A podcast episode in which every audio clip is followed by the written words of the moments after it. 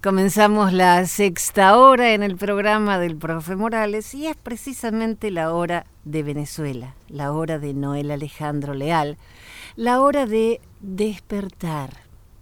¿Qué mejor que un domingo tempranito para saber qué pasa en Venezuela? Pero no solo eso, cómo repercute en Latinoamérica, en toda América y en el mundo. Noel Alejandro Leal, muy buenas madrugadas. Buenas madrugadas, Jenny, profe, y a todos los que nos acompañan hoy. Gracias por esta nueva oportunidad. Estoy preocupada. Resulta que ahora van a postergar las primarias un mes. El CNE mm. dijo que pidió un mes más porque el argumento es facilitar apoyo logístico a una convocatoria que está abierta para más de 20 millones de venezolanos registrados en el padrón electoral. Listo. Listo. Sabes es bien interesante. Vamos, vamos, como siempre, es bueno recapitular y explicar. Nosotros habíamos hecho un comentario a inicios de todo este chiste, de inicios del año, si no me equivoco, donde explicamos que solo antes, antes de la discusión inicial de la Comisión Nacional de Primaria, explicamos que solo habrían primarias de hacerlas con el CNE. Si no, se jugaría el. Este, vino todo el espectáculo aquel, la discusión, si hay CNE, después la discusión se disuelve el CNE porque simplemente no había público, iba a ser muy ridículo el asunto de las primarias. De repente llegamos a esto de nuevo. El CNE va a organizar las primarias. Es importante decirlo de esta manera clara. El CNE va a organizar las primarias, por más que existan candidatos de las primarias que aún estén diciendo que no. Este, las primarias se harán con el CNE. Eh, ¿Por qué? Bueno, porque el control de, los números siempre, siempre es algo que el gobierno quiere hacerlo, aunque se vaya a poderlos inflar a su gusto. Mantener el control. Aquí no va a haber, que de los votos general no va a haber resta lo que va a haber es inflar el voto, el, voto general. Eh, cuando las primarias del 2011, las cuales por supuesto también hizo el CNE, de, volvemos a recordar, nada obliga. Uno explica por qué el CNE participa en estas cosas, para que se entienda de manera clara que participa en estas cosas porque la oposición así lo quiere, porque el gobierno así lo ordena, no por ley. Entonces, eh, el chavismo en aquel momento, controlando el CNE en la, en primaria del 2011, subió, porque hasta, hasta el mismo Capriles se asustó, la cantidad de votos que recibió Capriles. No, no, no, no reflejaban la realidad, eran muchísimo más. Y humilló a, a, otro de los candidatos, si no me equivoco, era Diego Arria, que lo puso con menos de 14 mil votos y lo humilló le restó votos. También seguramente en aquel momento le habrá restado votos a, María Corina.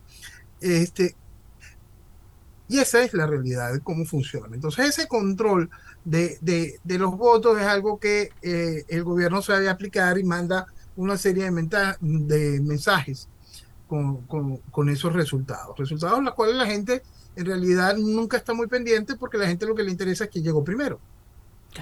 Ahora, en este momento, la jugada del gobierno al tener el control de esos datos, de esos resultados, será quien llega segundo. El gobierno está absolutamente consciente de que no puede venir y decir mañana, no, no ganó María Corina. No, el gobierno va a decir de manera clara, claro que ganó María Corina. Pero es cómo van a engordar al segundo. Esa es la, quizá lo más importante de toda esta ecuación.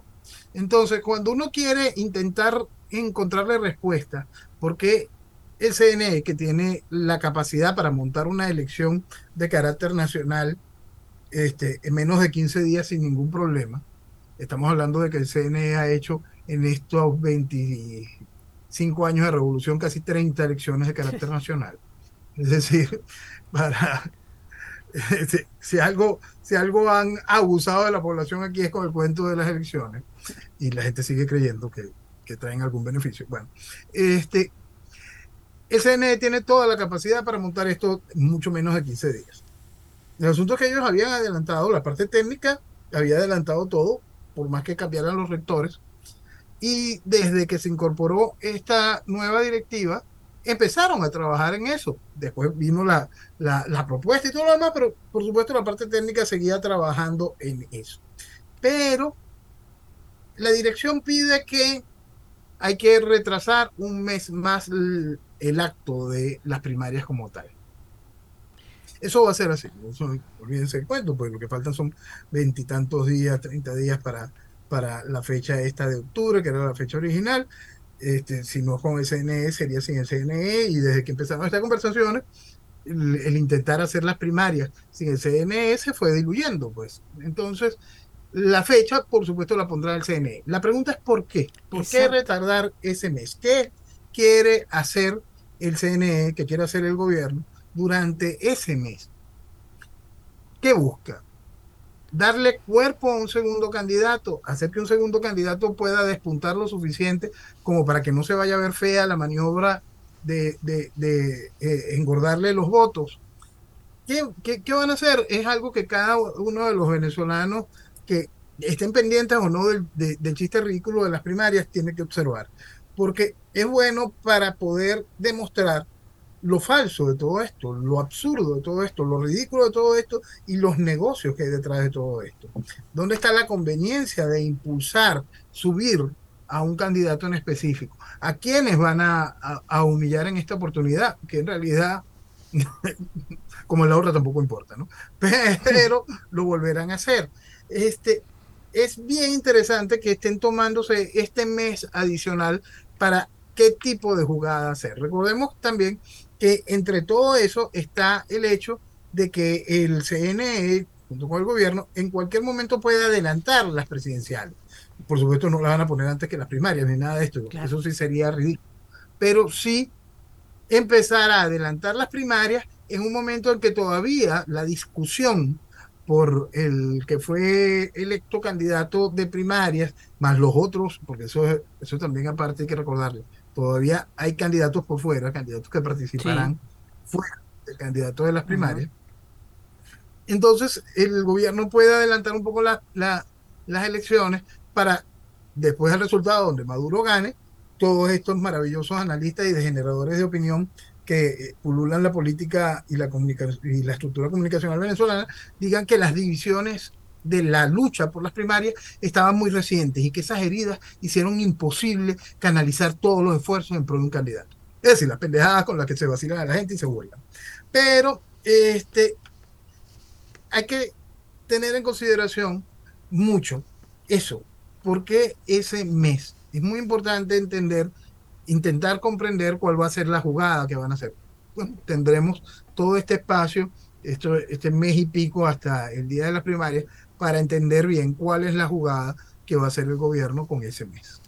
Porque ellos dicen que esto es para incrementar el número de centros de votación para facilitar la participación de los ciudadanos. Entonces recomiendan que el proceso de votación y escrutinio sea en su totalidad automatizado por considerar que eso es importantísimo para garantizar la transparencia. Faltan los violines. Bueno, lo de todo el proceso automatizado, siempre lo hemos dicho, eso va a ser así. Eh, tiene que ser así porque la gracia es acostumbrar a la gente a que vea que el matadero electoral funciona. Que mira, mira qué maravilla, la gente se acostumbre de una vez a, a, a ese momento donde van y se consumen su soilen verde todavía eh, electoral nada más. Entonces, el CNE va a colocar todo esto y ahí, abriendo lo que tú comentabas, está otra de las claves y valor agregado muy importante en esta situación, que también lo tocamos la semana pasada, el asunto de los centros de votación. El CNE va a multiplicar los centros de, votación. ¿Eso es necesario para las primarias? Por supuesto que no. Igual para las primarias apenas se activa es un porcentaje de, los centros de, votación regulares. Este, pero el CNE va a aprovechar de una vez de colocar una serie de centros de votación nuevos para los cuales no hay electores o no lo has regado o no los has explicado, no les ha llegado la notificación, pero de una vez se van a ir colocando en pro de las elecciones del 2024. Lo conversábamos la semana pasada y hablábamos de cómo CNE había habilitado hasta un, un folleto digital dentro de su página web para que comunidades organizadas digan, mira, yo quiero tener un centro electoral. Y entonces va y les abre un centro electoral en esa zona zonas controladas, por supuesto, por las estructuras de chavismo, en estas ciudades de fantasía que se han creado, en estas organizaciones de, de, la misión vivienda, donde ellos controlan todo lo que sucede y tienen a la gente con, con, lo que se denomina aquí un bozal de arepa y una amenaza constante. Pues. Entonces, la gracia es multiplicar centros de votación y este aparato de las primarias va a venir también a legitimar esos nuevos centros de votación. Eh, todo el proceso de las primarias busca siempre eso, darle legitimidad a la estructura de gobierno. Por eso recalcamos, solo iban a haber primarias si eran con el CNE. Mientras el CNE había recogido, no iba a haber primarias, era consenso. El CNE vuelve a la, a la jugada, habrá primarias y los resultados en realidad lo sabemos con respecto a quién gana. El asunto es quién queda de segundo y qué tan cerca. Quiero guardar esto que voy a decirte ahora. La única que habló fue María Corina Machado. Y quiero guardar esto para dentro de un mes. No pueden cambiar la fecha. Está firmado, está acordado y hay miles y miles de ciudadanos del país comprometidos con este cronograma. Si no están en capacidad o disposición de hacerlo, entonces eso sigue tal como va. En un mes hablamos. en un mes hablamos de ese tema, Jenny. Ah, bien, eh, dejemos un poquito las primarias y vamos a algo que ya habíamos hablado la semana pasada, que nos habías explicado, que ahora Maduro exhorta a su colega guyanés a no dejarse llevar por los intereses de las empresas petroleras internacionales. ¿Qué pasa El ahora? Esequibo. ¿Qué pasa ahora? ¿Qué pasa ahora? Bueno, el asunto es, qué es y por qué Guyana tiene que sacar hoy, las garras y por qué petróleo, simplemente petróleo. Mientras Venezuela era un proveedor confiable de petróleo, eh, no importa lo que se pudiese apreciar sobre posibles eh, hallazgos petroleros en Guyana, simplemente no importaba, porque para Venezuela era un proveedor confiable de petróleo. Por supuesto que en la plataforma que pertenece a Venezuela, pertenece a la fachada atlántica que nos da la zona de, en, reclamación. Toda esa zona está realmente repleta no solo de petróleo, sino de gas natural. Las riquezas de esa zona es, son riquezas de Venezuela, pues, es el sinónimo constante de todo lo que tiene que ver con, con Venezuela. Este, debemos recordar que lo que Guyana exhibe como territorio eh, el 75% de lo que Guyana exhibe como territorio es la zona en reclamación. Es decir, es nuestra Guyana Esequiba. Este, al Venezuela, al dejar de ser un proveedor confiable de petróleo, se empieza a ver atractivo las posibilidades de extraer el petróleo que está en la zona de, de Guyana. Lo que pasa es que lo más atractivo de ese petróleo no está en la zona de Guyana, está en la zona de la fachada atlántica venezolana, está en la zona que le corresponde a Venezuela por, las, por, por nuestra Guyana Esequiba. Eso es increíble y ahí es en donde empieza esta discusión.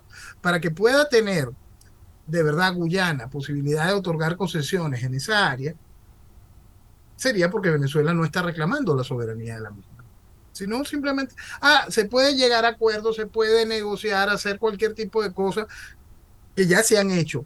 Y muchas simplemente Venezuela ha pecado de, mira, el daño que se ha hecho Venezuela hacia los distintos gobiernos de Venezuela con respecto al Esequibo no tiene nombre, ¿no? pero hay cualquier cantidad de concesiones que ha entregado Guyana con respecto a industria maderera, industria minera en, en el Esequibo, que perfectamente en un momento fueron presentadas para hacerlas de manera conjunta, para estructurar un, acuerdo entre las dos naciones en ese sentido. Por supuesto que con respecto a el desarrollo petrolero también se pudiese llegar a eso, pero no, no se va a llegar a nada de eso porque la gracia de, de esto es aprovechar la oportunidad para que Guyana se sienta mucho más fuerte en su reclamo de, de ese territorio. Volvemos a recordar, es lo que Guyana presenta como territorio, el 75% pertenece a Venezuela. Eh, es increíble eso. Cuando conversábamos hace un par de años con el Esequibo, te nombraba las naciones europeas que podían entrar en, en dentro del territorio Esequibo. Eran cinco, seis, siete naciones podían entrar para poder tener noción de lo que es el Esequibo eh, eh, en, sus dimensiones físicas. Si contamos esa, la otra parte de, de las increíbles riquezas, y todavía estamos hablando nada más de la parte de, territorio terrestre, no estamos hablando de esa, de esa extensión que es la fachada atlántica venezolana, este, eh, el Esequibo es algo simplemente increíble. Bueno, es, Venezuela. Pues. El, eh, es, este, este mensaje de Maduro hoy hacia el presidente de Guyana va hacia eso. Mira, te están calentando la, la oreja las empresas petroleras y te están dando cuerpo en esa situación. Claro, ¿por qué? Porque ya Venezuela no es un proveedor confiable de petróleo. ¿Por qué? Porque el chavismo destruyó la industria petrolera venezolana, la mató. Eso es lo que hizo el chavismo, eso es lo que hace el socialismo. ¿Por qué? Para destruir a Venezuela hicieron eso. Y por eso es que nosotros estamos encontrándonos con esta terrible realidad. Llegamos a donde no se debería llegar. El chavismo, que Chávez mismo entregó el Esequibo técnicamente, venga a ser quien supuestamente defienda los intereses de Venezuela en el Esequibo.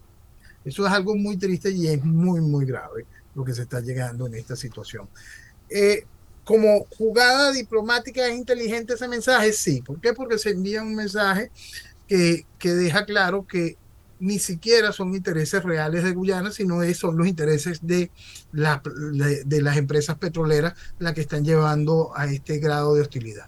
Esta semana también salió publicado un mapa de un, de un, de un ente de un ente oficial chino donde ellos dividen la geografía de Guyana, incorporando el Esequibo, restándoselo a Venezuela, como si fuese solo Guyana, y cómo colocan cada uno de los puntos señalados en chino, desde dónde están las futuras inversiones de negocio de China. La China que tanto, que tanto Maduro y el socialismo alaba, ¿no? que todos estos quieren tanto y disfrutan tanto. Claro, eh, Guyana defiende el laudo arbitral, el de 1899. Venezuela. El gran, claro. el gran robo, lo que está comprobado en todos lados. Está, no es que sea nulo de todas las nulidades, es que no se debería ni, ni recordar ni discutir. Es una vergüenza que Guyana, Inglaterra o quien sea levante ese laudo como muestra de algo, cuando quedó evidenciado, está de recontrademostrado cómo se vendieron los jueces, cómo hicieron semejante acto de cochinada. Simplemente que, que, que alguien en Guyana, que alguien en Inglaterra, que alguien en la Corte Internacional mm, levante ese laudo y que los estúpidos que tienen que defender por parte de Venezuela ese tipo de discusiones no simplemente digan, ¿qué es esto, chico? Tú me estás trayendo esta basura, esta basura. Esto está comprobado que es algo absolutamente nulo, que es ilegal. Es un insulto porque se muestra la trampa, la cochinada, la asquerosidad. ¿Y, el acuerdo de Ginebra? ¿El del 66? Ese pone, ese deja claro precisamente que aquello fue un fraude. Ese deja claro y certifica que todo aquello fue un fraude. Y pone y deja claro también la necesidad de que la solución de ese problema es una discusión bilateral, Guyana-Venezuela. Hay que entender que en esos años fue la independencia de Guyana. En esos años es cuando Inglaterra le cede a Guyana su, su independencia, muy entre comillas, este, y es cuando se practica ese acuerdo. Y ese acuerdo deja claro que la situación existe, que hay un problema, y que esa situación debe ser resuelta de manera bilateral. Es decir, sin un Guterres generando un, buen oficiante como Doug Nylander, ¿lo recuerdan? Es el mismo que está organizando las reuniones en México por parte de Noruega. Es el mismo que hizo lo de los acuerdos de la FARC en los tiempos de Santos en La Habana, ¿ok? Este, Simón Guterres, expresidente de la Internacional Socialista, colocando al noble noruego Dag Nylander al encargado de eso, o sin llevarlo en ningún momento a una corte internacional que en estos momentos, dada la situación que, el chavismo ha llevado a Venezuela, no mira en ningún momento con buenos, ojos, con buenos ojos la situación venezolana. Pero el señor Maduro ha exhortado a don Guterres a que renueve sus buenos oficios para reactivar el diálogo bilateral. Claro, y si pudiera, si, si pudiera, le dirían hasta Almagro, que Almagro ha sido Almagro lo único que le falta decir es Venezuela, go home. Es lo único que le falta decir a Almagro con respecto a la defensa que está haciendo de Guyana. Recordemos, Almagro, el mismo en que mi país, Venezuela, muchos periodistas decían hay que ponerle una plaza en cada parte. Por favor. Wow. Eh, Noel, yo cuando le digo a los oyentes del programa del profe Morales, que te escuchen, porque en realidad escucharte es despertar. Te voy a contar algo que por fin ahora se dieron cuenta. El informe de la misión de la ONU sacudió al régimen venezolano que desplegó como distracción la toma de Tocorón. ¡Oh, qué novedad! no vamos a ponerle de título que las cosas en Palacio van despacio, porque entonces estos tipos se tardan en entender lo que sucede. Pero eh, el tren de Aragua, todo esto que pasó, que nadie sabía lo que pasaba en Tocorón. Fue una novedad. Tú no sabes, tú sabes que ahorita, eh, porque también la gente se, se sorprende. Hace, desde hace años, desde hace años, en Tocorón se hacían grandísimas fiestas. Fiestas, fiestas, fiestas donde invitaban a la gente. Y eso tenía cuña en la radio y hasta en la televisión regional. Y entonces decían gran fiesta y traían artistas internacionales, bueno, si se les puede llamar artistas, este, reggaetoneros, salseros, a, internacionales, a cantar en Iban, por supuesto, con sus orquestas y todo lo demás. Y las cuñas en la radio y en la televisión regional salían, hasta corrían por YouTube, eh, invitando y te decían en la discoteca Tokio, en Tocorón. por radio. Por radio, por, televisión regional, salía la oh. cuña y igualito corrían también por, por Instagram, por, por, YouTube, eh, las invitaciones. Este, el gobierno no sabía nada de eso, ¿no? Este, y no, no tienen tiempo de escuchar radio. Venían los artistas internacionales, este, y había, había toda clase de show, pues. Y la gente pagaba su entrada por ir a disfrutar de. es que, es que eh, mira, en un, país que ha llegado a este nivel de, de absurdo, un país que ha llegado a este nivel, que tiene tiene a, Maduro como presidente, que tuvo una caricatura como Guaidó como supuesto presidente interino, que ha apoyado a cosas tan ridículas y pusilánimes como Capriles, que, tuvo a Rosales como candidato presidencial y todavía quienes lo quieren vender como nuevo candidato presidencial. Que, oye, el conde del Guácharo es candidato presidencial. Un país que ha llegado a este nivel de ridículo tan increíble. Lo de Tocorón es casi que, que, un apéndice más del, del chiste, porque lo grave, lo grave ya pasó. Lo grave lo vivimos todos los días. Lo realmente grave e impactante es tan fuerte que casi que hay que asombrarse con, con, con Tocorón para no, no enfermarse con la realidad. Eh, recién nombraste al señor Guiado. Este señor, exiliado en Estados Unidos, ha sido contratado como profesor visitante por la Universidad Internacional de Florida, donde impartirá cursos centrados en rescatar la democracia y resistir una dictadura. yo fuese estudiante de esa, de, esa universidad y me cambio, ¿no? Porque sacar un título de allí eh, raya lo vergonzoso. Este, y también habla muy mal del exilio venezolano, porque del exilio venezolano radicado en Miami. Eh, porque para tener la oportunidad de que ese, esa caricatura de gente sea avalado por una universidad, no importa ni siquiera la calidad de la universidad, sea avalado por cualquier institución hoy en día para que hable de rescate de la democracia, simplemente para que hable de algo, es, es, grave por parte del exilio venezolano, porque el exilio venezolano no ha dejado claro qué fue lo que hizo el guiado. Bueno, creo que lo tenemos claro. Exacto, pero no, el exilio venezolano no lo ha dejado claro en los Estados Unidos, no lo ha dejado claro a nivel de esas instituciones. ¿Cuánto, cuánto venezolano en el exilio, radicado ya de manera formal en Miami, ha generado cartas abiertas explicando que cómo es posible que esa universidad haga eso? Nadie. Le haga ese daño y está. Y eso es lo que parte de lo que habla mal del exilio venezolano en ese sentido. Es grave, es muy grave, porque no estamos buscando quebrar lo más importante, que es que, que esa gente, esa estructura, lo que es la MUD, lo que es hoy todos los candidatos a las primarias, eso que, que se hace llamar oposición legítima, todas estas cosas enmarcadas en Capriles, Leopoldo, María Corina, todo este tipo de cosas sigan teniendo voz y legitimidad por parte de Venezuela.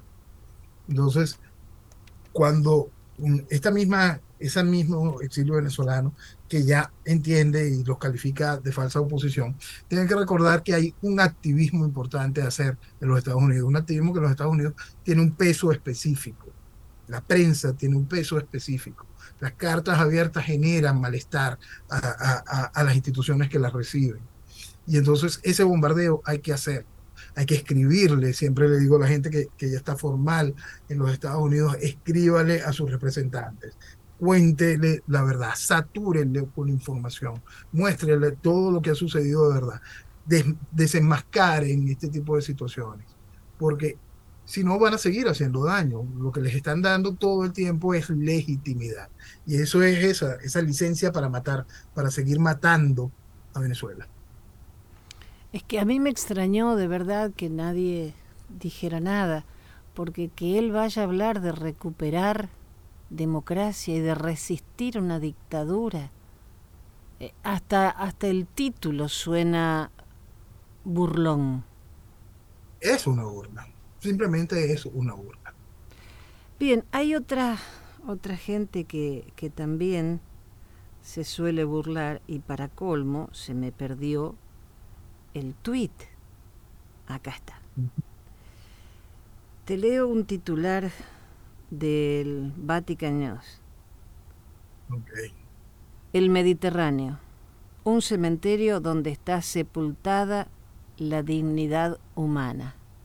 Eso lo dijo Pancho. El Bergoglio. El Pancho, sí. Yo le puse una serie de tweets, le puse totalmente de acuerdo. ¿Y el estrecho de Florida? Miles de cadáveres tapizan el fondo del mar en este peligrosísimo estrecho. Oleadas de cubanos huyendo por más de 60 años del paraíso socialista. ¿Y la selva del Darién? Se triplicaron las muertes por las oleadas de venezolanos que huyen de la tiranía en busca de un lugar donde vivir en paz. ¿Y la bestia? ¿Cree que es fácil cruzar sobre un tren al que apodan la bestia? ¿Cuántos han muerto allí? Inmigrantes soñando con libertad, arriesgándose a perder todo porque no son dueños de nada. Ah, disculpe, usted solo llora por el ojo izquierdo. El Bergoglio solo llora por el ojo izquierdo, porque esa realidad que enumeras ahí es total. En el caso del estrecho de Florida, es muy vieja, es muy vieja. Lo que ha tenido que vivir tanta diáspora venezolana al cruzar el Darién es, es algo inconcebible. Pero vamos a ver esto también en una foto grande, dado que traes la fotografía del Mediterráneo y tenemos ahora esta fotografía de del de proceso migratorio hacia los Estados Unidos, vamos a ver el problema de esta ola de, de migrantes. Hay mucha gente que no está entendiendo que esto es un asunto coordinado. Hay mucha gente que no está entendiendo cómo fue que Venezuela, la primera reserva certificada de petróleo del mundo, Venezuela, siempre hay, que recordar que estamos hablando de Venezuela, no estamos hablando de, de, un país no armado, estamos hablando de, de Venezuela. Este, ha tenido este desangrar humano que por mucho supera estos 8 millones de personas. Es decir, ¿cómo fue que se destruyó a Venezuela para que este, para que eh, este aporte de, de, de gente estuviese llegando ahí?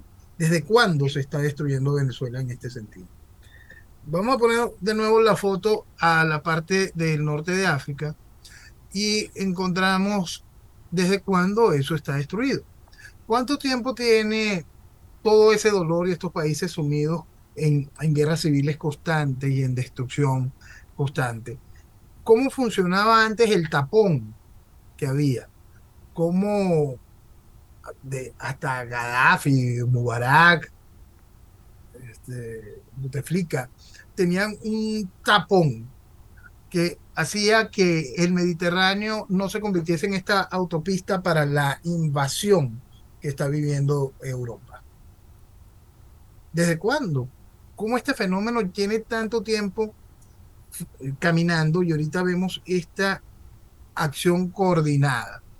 Acción coordinada que en el caso venezolano es quizá uno para, para, resaltar, porque si bien mm, esta serie de países africanos tienen durante muchos años estos periodos de guerra civil, de, de pocas posibilidades de desarrollo económico, Venezuela sí los tuvo, Venezuela sí tuvo su oportunidad de, de desarrollo económico y logró mucho cuando, cuando se usaban sus recursos para lo correcto. Pero se destruyó a Venezuela entre tantos fines también para esto, para generar este inmenso problema migratorio que está cambiando sociedades, que está generando reales caos.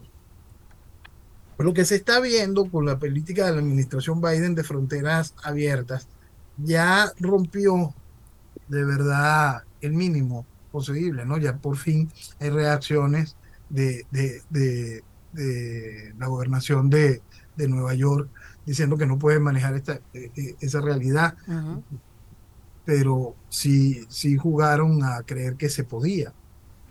Porque, qué el principal problema, que es precisamente la realidad de esos países que están aportando esta migración gigantesca, no es atendida. Vamos a dejar atrás un momento África y los problemas tradicionales de África y vamos a enfocarnos a Venezuela. En el caso particular de Venezuela, volvemos, es Venezuela. Es un país increíblemente rico, potencialmente extraordinariamente rico, que fue destruido. Y fue destruido por el socialismo, fue destruido por el chavismo, máxima revolución. ¿Por qué no se atiende el problema de Venezuela?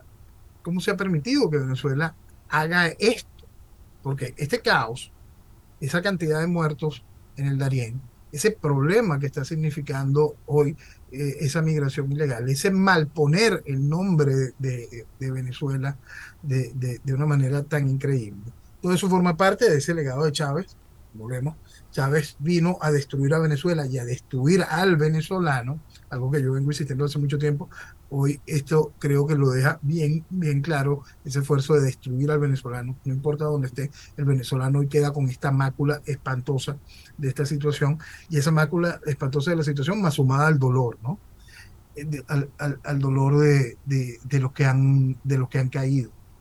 Se, se entremezclan muchos sentimientos difíciles frente a esta, a esta realidad espantosa.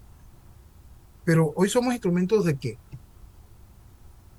Se destruyó Venezuela también para poner esta cuota en este proceso de, invasión que viene a debilitar aún más a Occidente.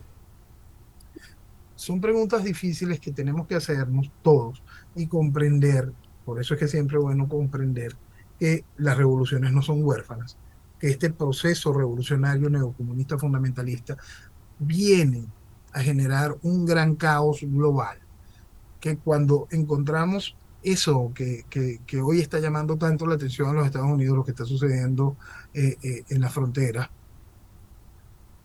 es técnicamente lo mismo que lo que sucede en Lampedusa. Es técnicamente lo mismo que vive constantemente las playas españolas. Entonces, hay que estar muy consciente de que esto no son casualidades. Esto es un proceso realmente delicado que ha llevado, en el caso venezolano, a destruir un país para facilitar este proceso. Es increíble. Cuesta entenderlo, pero la realidad está allí. Sí. Cada vez que nos das alguna información, yo tomo nota y al tiempo sale alguien diciendo lo mismo y otro y otro y otro, pero nadie lo analiza con la profundidad y la mirada un poco más allá. Porque una de las primeras cosas que aprendí escuchándote es a que lo que leo no es lo que realmente ocurre. Caso Tocorón. No es que ahora descubrieron que hay un zoológico y una piscina en la cárcel. ¡Ay, qué novedad! No. Eh, lo descubren en un momento en que necesitan ocultar algo. Por eso he aprendido a preguntarte qué hay detrás de esto que está pasando. Pasó también cuando nos estabas hablando del conflicto de Nagorno-Karabaj. Ahora en todos lados está. Sí. Lo de Nagorno-Karabaj, eh, lo que pasa es que siempre hay que entender dos cosas. sí, vamos a, vamos a colocarlo así en estas dos cosas. El mundo tiene dos talones de Aquiles. eh, el mundo siempre hay que tener en lo que son los conflictos globales dos termómetros puestos en dos áreas específicas. Una es el área de los Balcanes y la otra es el Cáucaso. Y en el particular, en esa, en, esa fricción histórica de eh, Armenia y Azerbaiyán. Lo de Nagorno-Karabaj nunca tuvo solución. Es más, no puede tener solución es increíble, ¿no? Pero simplemente no puede tener solución porque la única solución viable, este, que sería en detrimento de la territorialidad de, de, Serbia, de la soberanía de, de, Serbia, perdón, de la soberanía de Azerbaiyán, sería lo que se logró en la guerra del noventa y tanto. Es decir, un pedazo de territorio que pasara a tutelar, eh, a tutelar Armenia y que pudiera comunicar a Armenia con el enclave de, Nagorno-Karabaj y que no se discutiese más por eso. Pero por supuesto, eso no pasó así. A medida de que Azerbaiyán se recompuso tanto económicamente como en población, hoy nos encontramos con un Azerbaiyán muchísimo más fuerte de lo que era en los 90. Vimos la guerra del 2020, vimos cómo se va avanzando y ahora, debido a que Azerbaiyán es un productor importante de gas y petróleo en estos momentos para Europa tenemos que recordar que las sanciones que Europa le ha puesto al gas y al petróleo ruso obligan a Europa a, mirar con muy buenos ojos o simplemente a cerrar los ojos lo que vaya a hacer Azerbaiyán con los armenios que viven en Nagorno-Karabaj. Hay que entender también que Nagorno-Karabaj se quería expresar como república. Armenia nunca expresó de manera pública que Nagorno-Karabaj debía pertenecer a Armenia. Nagorno-Karabaj se quería expresar ellos como, como república y ahora Azerbaiyán simplemente está terminando de absorber a, a, ese intento de república, ese enclave armenio que se llamaba, se llama Nagorno-Karabaj. Pero podemos ir hablando seriamente de eso como el pasado, como existió y hay que entender muchísimas situaciones que van cambiando. Hablábamos de cómo Rusia le quita el apoyo tradicional a Armenia y se lo, eh, no es que se lo entregue a, Nagorno-Karabaj, sino que simplemente, a, a, Azerbaiyán, perdonen, pero que simplemente tolera lo que Azerbaiyán esté haciendo. No porque las tropas rusas estén ocupadas en Ucrania ni nada de esto, sino que todo este eje ha ido cambiando, hay una lógica que cambia. Armenia entró en un proceso democrático, Armenia empezó a jugar a sentirse Europa, Armenia empezó a jugar a hacer maniobras militares con los Estados Unidos, y entonces por supuesto pierde el favor de Rusia. Entonces, fíjate cómo ese punto chiquito allí tiene que ver con un proceso muchísimo más grande. Y eso es lo que siempre pasa con los Balcanes y con el Cáucaso. Y por eso ahí esos termómetros son fundamentales y por eso hoy eso se hace cada vez más noticia y se va haciendo más grande y apenas estamos viendo el inicio de lo que vendrá, que no va a ser muy público, porque lamentablemente vamos quizá en un futuro a oír cómo fue la continuidad del genocidio armenio, porque eso es lamentablemente la limpieza étnica que se va a vivir en Nagorno-Karabaj, eh, técnicamente es inevitable. Sí, ya huyó casi toda la, población, porque no, no se sienten seguras. están absolutamente conscientes de que van a ser masacrados. Sí, por más que le hayan prometido respetarlos y todo el mundo sabe que esas promesas no se van a cumplir no se van a cumplir. Ellos están absolutamente conscientes de que van a ser masacrados. Y fíjate lo que estamos diciendo, las palabras que estamos diciendo, genocidio, limpieza étnica, todo este tipo de cosas, estamos en el 2023, una supuesta comunidad internacional que tutela, que vigila, que impide, que es activa frente a este tipo de situaciones. Esa realidad espantosa que está allí tú no vas a ver censura a los presidentes de su país. No, jamás. Tú no, tú no vas a ver mañana a, a, Khan, al fiscal de la Corte Internacional, yendo, diciendo qué está pasando, porque están matando tanta gente. No, no, no, no, no, no. Y eso es bueno que el venezolano lo entienda. Allí ya muere gente. Va a morir muchísima gente. Va a morir a plomo devastada por un ejército. Es un proceso de limpieza étnica. Piensa en la comunidad internacional que va a apoyar a Venezuela cuando aquello simplemente pasa por debajo de la mesa. Claro, Eso es importante entender. Había 120 mil habitantes y ya se fueron 70 y, más de 78 mil. Sí, sí, sí. Y la cantidad de gente que muere en el transcurso es impresionante. Y estamos hablando de gente que está dejando todo, absolutamente todo, su vida es una buena fotografía también para otro, otro, otro reflejo de Venezuela, cuando tanto venezolano ha tenido que huir de este país que no está en una guerra de ese tipo y ha tenido que irse con eso, su vida en una mochila, su vida en, en, en, en cuatro bolsos. Eh, hoy veía un video que no sabe si es real, qué pasó y todo lo demás, donde una persona se encuentra en el Darién una niñita. Y dice, bueno, no me queda más que adoptármela y llevarme. Porque encontró una niñita allí tirada, olvidada, por alguna otra familia venezolana que simplemente se les perdió. Y te haces tantas preguntas, tanto dolor. Y cuando se te hace cercano ese tipo de dramas que nada más uno entendía cuando veía más allá de la noticia. Y ahora es tu gente, es tu país. Y un país que en nada tiene que ver con aquellas realidades que nada tiene que ver con aquellos problemas religiosos, que nada tiene que ver con aquellos problemas históricos.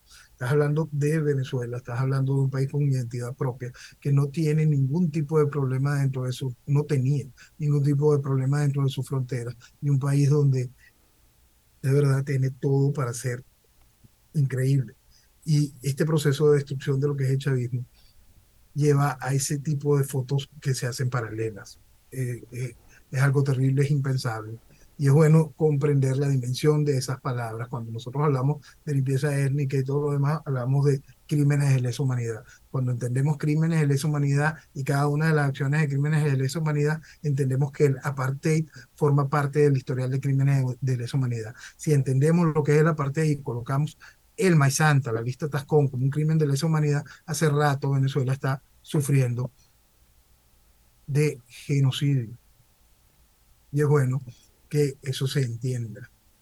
Porque tú no ves nada de eso, tú no escuchas nada de eso por parte de los candidatos al chiste de las primarias.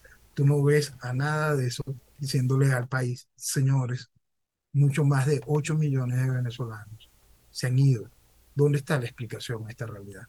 La realidad es que están matando a Venezuela. Ahora, yo veo que los derechos humanos, y hablo por mi país, por ejemplo, salen a rasgarse las vestiduras cuando un policía mata a un ladrón ¿Dónde están los derechos humanos en casos así? No, es que es, que es un abuso. Tú sabes que vamos a colocar dos ejemplos de, de, derechos humanos y aprovechamos de entrar en un tema que quiero tocar, Jenny, que es el tema democracia y, y lo que estamos viendo. Pero vamos a tomar esta parte de derechos humanos. Esta semana, expertos de derechos humanos de la ONU expresaron su preocupación por la situación de Alex Uh. Entonces, eh, eh, entre la risa y el cinismo y terminar de sentir profundo desprecio por la Organización de las Naciones Unidas y sus expertos en derechos humanos. Entonces, pero ahora vamos a otro, un caso emblemático del asunto de los derechos humanos en Europa, en el primer mundo. Vamos a España. Hace, hace nada, un par de, ladrones entraron en la casa de, un, de una persona, un anciano, y de, de, su esposa, y era la segunda vez que robaban a este, esa misma pareja de ladrones era la segunda vez que robaban a este señor. Y por supuesto lo golpean, lo hacen abrir la caja fuerte, todo un zaperoco, lo trasladan de un lado al otro, y el señor tuvo la oportunidad en medio de la, de, la, desesperación, de las amenazas que estaban haciendo los ladrones, que ya lo habían golpeado, que ya habían golpeado a su esposa, que, que, que ya tenían el dinero y les estaban pidiendo más dinero todavía, el señor vio la oportunidad de alcanzar su escopeta y de dispararle a los ladrones. Entonces le disparó uno de los ladrones, dejándolo herido de gravedad, y el ladrón no pudo superar en el hospital, falleció. El otro ladrón, que era el hermano, lo agarra, lo logró sacar hacia el hospital y dejaron ahí golpeados a, a los dueños de casa. El asunto es que la Fiscalía Española, preocupada por los derechos de los ladrones, imputó al señor, imputó al anciano, al cual estaban golpeando en su casa, lo estaban robando, y lo pudieron haber matado entre tantos golpes, bueno, fue imputado por matar al ladrón en su casa por hacer uso de la legítima defensa. ¿Por qué no me asombra? Exacto, exacto. Es un asunto que vuela los tapones, pero ya no asombra. Porque ¿cómo es posible que hasta esa lógica no la quebraron? Entonces, ¿cómo se llega un país como España a este tipo de situaciones? Por eso tenemos que entrarle a España y la situación actual y mucho de lo que habíamos conversado eh, en un programa en el 2018 donde hablamos sobre España. En aquel momento, en el 2018, eh, Sánchez había interpuesto un voto de censura contra Rajoy. Debemos entender cómo funciona un tanto ese, este esquema de, democracias parlamentarias. Rajoy tenía el gobierno, cuenta con un parlamento. Eh, ahí se llega al ejercicio del poder en base a una serie de alianzas en los partidos cuando no consiguen la mayoría. Hace muchos años, en ninguno de los esquemas parlamentarios de, los países que tienen ese tipo de, de formatos de gobierno, lo, siempre se están llegando a través de, alianzas, la gran mayoría de ellas contra Natura. Este, y bueno, Rajoy también tenía, ese era su sostén de, gobierno. Hace Sánchez el voto de censura, el voto de censura lo conquista Sánchez, por lo tanto, Rajoy era desplazado de la presidencia y Sánchez empieza a hacer gobierno así hasta las elecciones donde la gana. Explicábamos en ese momento que Sánchez iba a ganar esas elecciones y que lamentablemente le iba a hacer una serie de, pactos y alianzas, en aquel caso era ya con Podemos y con los independentistas. Ahora, después de esas elecciones y después de el gobierno sociocomunista que Sánchez ha vivido en este periodo, llega un nuevo proceso electoral. Como dijimos, este, el PP no iba a tener lo suficiente para poder alcanzar el triunfo, este, y que lamentablemente a pesar del, del gobierno, el Partido Socialista no había perdido los votos suficientes. El resultado es que, volvemos al asunto parlamentario, Rajoy, eh, Rajoy perdón, Feijóo como representante del PP intenta investirse como presidente un par de ocasiones, no alcanza los votos y hoy existe la posibilidad de que Sánchez pueda investirse presidente. Sánchez se puede investir la presidencia, tiene los votos. Él tiene los votos si le da la amnistía a lo que busca destrozar a España. Y volvemos a lo que hablamos en el 2018. Todo lo que busca este proceso es destruir, destruir. Entonces el proceso progresista hace posible algo como lo que veíamos de este anciano golpeado. El proceso progresista político del socialismo hace posible este tipo de alianzas que son contra la integridad de España. Es decir, en ese programa hablábamos sobre que tendríamos que hablar en futuro sobre lo que fue España y cada vez se hace más cerca esa realidad. ¿Cómo es posible que estemos hablando de este tipo de situaciones? Pues una realidad que está ahí mismito, tan cerca, gracias a estos esquemas democráticos que hacen una serie de gobiernos Frankenstein, y hay que empezarse a preguntar qué es la democracia que se defiende. Y esto lo traigo por unas palabras de eh, Biden esta semana, donde acusa a Trump como una amenaza a la democracia. ¿A cuál democracia? A la democracia de la administración Biden, que está tan llena de, de, manchas espantosas, que hoy cuenta también con el principio de lo que puede ser un impeachment. Entre tanta cosa sucia que hay, ¿cuál, cuál democracia? La democracia que debilitó a tal nivel a Suecia. Suecia, que nos encontramos con el actual representante sueco teniendo que decir, admitir que está haciendo reuniones con la élite de la policía para poder conseguir que la Fuerza Armada sueca colabore en la reimposición del orden. Porque gracias al juego de, de una democracia malentendida, gracias a eso se fue debilitando tal nivel Suecia con un esquema de fronteras abiertas, con un esquema de, de, permisivos tan grande que en Suecia hay tiroteos en el medio de la calle casi uno al día. Suecia. Entonces, hoy estamos en esta situación donde el gobierno se enfrenta a esta realidad, sacar el ejército a las calles para intentar poner algo de orden en ese país. Entonces, ¿dónde está la amenaza a la democracia o se está usando la democracia para destruir países? Hay que hacerse mucho esa pregunta porque, sabes, el chavismo en el caso venezolano llegó democráticamente y se ha mantenido voto a voto democráticamente destruyendo a Venezuela. Entonces, Hoy hay que hacerse muchas preguntas con respecto a lo que se está usando como democracia. Por eso desde hace mucho tiempo vengo explicando sobre la urgente necesidad de un nuevo entendimiento entre gobernantes y gobernados. Rápido, se hace cada vez más urgente porque el desastre que estamos viviendo hoy, voto a voto en el mundo, debido a unas sociedades profundamente estupidizadas, debido a unos procesos de control electoral a través del voto electrónico, está haciendo que los países queden no solo en las ruinas, sino que la sociedad quede totalmente destruida. Porque no solo es la sociedad estupidizada, sino la sociedad que quiere sobrevivir, que quiere crear, que quiere tener seguridad, que quiere desarrollarse, se ve sometida a todos estos males. Asusta un poco ver que tan poco importa todo esto que está pasando a mucha gente. O porque está lejos, o porque es en otro país, o porque a mí no me importa, o porque todo se va a arreglar. ¿Por qué nos conformamos con ver lo que pasa y no hacemos nada? La, la, realidad es muy sencilla. La gente necesita, uno, liderazgo. Los liderazgos que pueden subir tienen que subir dentro de la mafia mediática, política y académica. Y ellos nada más quieren que suba la basura.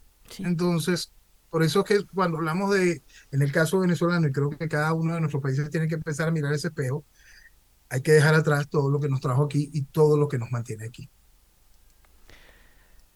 Noel, te agradezco muchísimo que siempre nos des una mirada clara y certera de lo que ocurre. Y no solo pasa algo malo, sino que nos das un camino. Hay una manera de salir adelante. Venezuela tiene todo para volver a ser el faro que fue. Hay que despertar. Está. Hay que despertar, hay que valorar lo que tenemos, hay que valorar nuestra tierra, lo que somos y las posibilidades. Cada uno de nuestros países tiene eso cuando se enfrenta a su realidad. Miren lo que tienen en su fuero interno, miren lo que tienen en su territorio y aprovechenlo, búsquenlo. En el caso particular, Venezuela lo vale. Que viva Venezuela. Viva Venezuela. Y nosotros nos reencontramos el próximo sábado a la medianoche para compartir otras seis horas más en el programa del profe Morales. Que tengan un maravilloso domingo y una excelente semana. Chao.